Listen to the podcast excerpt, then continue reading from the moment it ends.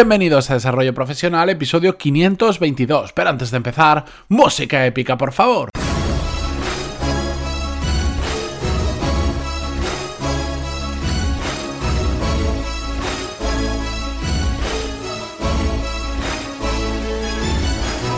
Muy buenos días a todos y bienvenidos a Desarrollo Profesional, el podcast donde hablamos sobre todas las técnicas, habilidades, estrategias y trucos necesarios para mejorar cada día en nuestro trabajo. Hoy no solo es la última semana del año, el último día del año 2018, sino que también es el último episodio de este podcast de este año, pero no os preocupéis que mañana 2019 ya seguimos con más podcasts. Sé que la gran mayoría no lo vais a escuchar en el día, pues porque después de haber celebrado el 31, el año nuevo, el año viejo, o como le queráis llamar, mmm, toca descansar un poquito. Pero aquellos que lo queráis escuchar, ahí lo tenéis y si no, pues más adelante lo escucháis a vuestro ritmo. Para aquellos que os ha tocado trabajar hoy día 31, que sois muchos de vosotros, me consta que hay muchas empresas que hacen aunque sea media jornada, bueno, os acompaño en el sentimiento, que a mí también me toca trabajar.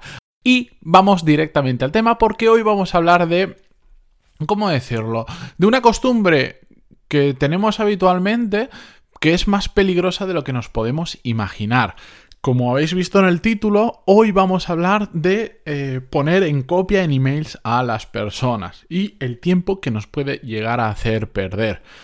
Ya sabéis que me gusta hablar a veces de cosas, digamos, a gran escala, cambios grandes que se pueden hacer en, nuestra propia cabeza, cambiar el chip, en, las empresas, en la forma de pensar, eh, a nivel de cultura de empresa, etcétera, etcétera. Pero también me gusta a veces entrar en este tipo de pequeños detalles. De hecho, me gusta muchísimo. Pero bueno, esto ya es una cosa personal porque creo que a veces en pequeños detalles se puede producir un gran impacto que nos puede hacer mejorar mucho mucho nuestro trabajo, sobre todo cuando son cosas que, aunque sean muy pequeñitas, se repiten día tras día tras día. Por lo tanto, pequeños cambios generan eh, grandes resultados, ¿de acuerdo? Así que hoy sobre todo os voy a dar mi opinión sobre lo que es poner en copia a alguien en el email, que me imagino que eh, dentro del entorno laboral lo habéis sufrido en más de una ocasión. Creo que es una herramienta muy útil que permiten los gestores de email, que tiene que estar ahí, pero que en general se utiliza digamos que bastante mal. Y sobre todo viene derivado de un problema del micromanagement o micromanagement, como lo queráis decir, que por cierto, hablamos sobre este tema en detalle en el episodio 487 que os voy a dejar en las notas del programa, pero ya sabéis que podéis acceder a cualquier episodio simplemente poniendo pantaloni.es barra y el número de episodio 487 o en el de hoy 519, ¿de acuerdo?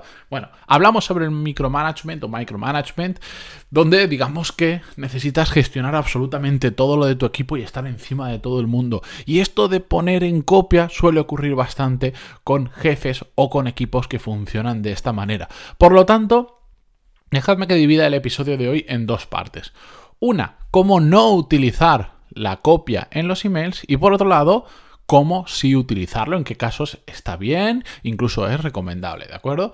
Para empezar, ¿cómo no utilizar el poner en copia a otras personas? Si estamos liderando un equipo, tenemos gente a nuestro cargo, mm, no necesitamos saber todo lo que está pasando, todo lo que están haciendo esas personas. Esto suele ser, un, aparte del micromanagement que decíamos alto, suele denotar que no hay confianza en las otras personas, que no te fías. ¿Por qué? Porque necesitas saber todo lo que están haciendo, hablando, enviando por email, para tú estar ahí mm, viendo si lo hacen bien o no lo hacen bien. Bien, pues esta falta de confianza lo que nos hace ver es que tenemos un problema que es aún peor, esa desconfianza que genera dependencia, que impide que a las personas que están trabajando en nuestro equipo sobre todo, se desarrollen profesionalmente o consigamos desatar todo su potencial, es decir, nos den todo lo que realmente nos puedan dar. No os imagináis la cantidad de gente que está frustrada en su trabajo y que no rinde lo que podría rendir, y ya no digo que le eche más horas, no, no, simplemente que haga las cosas como sabe que las puede hacer por malos jefes que están tan encima que generan esa dependencia, que hay una falta de desconfianza tal que al final terminan haciendo que las personas que trabajan en su equipo se terminen como arrugando y estén ahí en modo hiperreactivo y poco más. Por supuesto, esa desconfianza que hace que tengamos que poner, que nos tengan que poner en copia para cualquier cosa, nos roba muchísimo tiempo pero muchísimo tiempo, porque al final si tenemos que estar revisando no solo nuestros emails que nos llegan, que ya serán muchos, sino además viendo de qué está hablando la gente, pues tenemos un problema. Tenemos un problema porque eh, las horas del día son limitadas y si tenemos un equipo medianamente grande, solo revisar sus emails ya nos va a llevar una barbaridad de tiempo. Por otro lado, si nosotros estamos dentro de un equipo y no somos los que, los que lo lideramos, bueno, eh, uno de los grandes errores que se comete es poner a varias personas en copia solo para, entre comillas, digamos, dejar huella. ¿Qué pasa con esto? Que lo típico, enviamos un email y mira, os cuento un caso real. Eh, una persona, porque esto mm, me comentan bastante sobre ese tema, de hecho en breve voy a dar un curso presencial para una empresa solo de gestión de email y el caso, por ejemplo, era un email que le enseñamos, lo poníamos como modelo en el que una persona, bueno, pone eh, se lo envía a otra con la que se quiere dirigir y en copia pone a un compañero porque cree que le puede interesar el tema porque está relacionado con lo que él hace. Pero como había un tema de una factura por medio que estaban, estaban negociando si unos si unas cosas de la factura las tenían que pagar ellos o no, tal, al compañero, a la jefa de administración, a la persona que lleva la contabilidad y por supuesto, como era un, email un poco complicado, también a su jefe. Es decir, habían una, dos, tres, cuatro, cinco personas en copia en ese email. Claro, todo esto dice, bueno, eh, cuesta apenas segundos poner personas en copia, depende del gestor que tengas, pero es muy fácil. Pero cuesta segundos ponerlo, pero mm, no os podéis imaginar la cantidad de tiempo que hacemos perder a muchas personas. Pues si esas personas no tienen la capacidad de decir, bueno, pues a mí esto no me interesa, ya cuando se resuelva ya lo hablo o lo, que, o lo miro, pero por ahora no me interesa, ¿qué pasa? Que todos van a leer el email, todos se van a meter en la conversación. A veces no nos damos cuenta y nos metemos en asuntos que realmente no nos atañen, pero claro, te lo están poniendo delante, lo ves y dices, hombre, esto es injusto porque y ya envías un email o ya vas a hablar con esa persona, hacemos perder mucho tiempo a mucha gente solo por ponerles en copia. Y no es necesario que se entere todo el mundo, porque ahora vamos a ver ¿Cómo sí utilizar esa magnífica, esa magnífica característica de los gestores de email de poner en copia? Bueno, por ejemplo, sé que algunos estaréis diciendo, bueno, ¿y si necesito enterarme de alguna cosa de la que están hablando algunos de mis compañeros? Bueno, pues puntualmente no pasa nada, eh, es correcto. Si, por ejemplo, se da el caso que es una cadena muy larga de emails o sabemos que se va a alargar mucho, yo personalmente prefiero decir, mira, vamos a hacer una cosa, en lugar de ponerme en copia, de una cadena igual de 10 o 15 emails, que parece eso más una conversación de WhatsApp que otra cosa, una, cuando, cuando terminéis, cuando esté claro, envíame un resumen con las dos o tres claves de la conversación. Y ya está. Y ya está, y no, no, me hace falta nada más. Pero bueno, si puntualmente necesitáis estar en copia porque es un asunto que por cualquier motivo, porque es peleagudo y queréis enteraros o es necesario para vuestro trabajo enteraros, no pasa absolutamente nada. Hay un montón de casos especiales donde se da un buen uso de esa herramienta, como por ejemplo, a veces es necesario que nos pongan en copia de una conversación simplemente porque mm, por nuestro rol tenemos capacidad de ayudar dentro de la conversación. Como por ejemplo, imaginar que alguien de nuestro equipo está negociando cualquier cosa con un proveedor.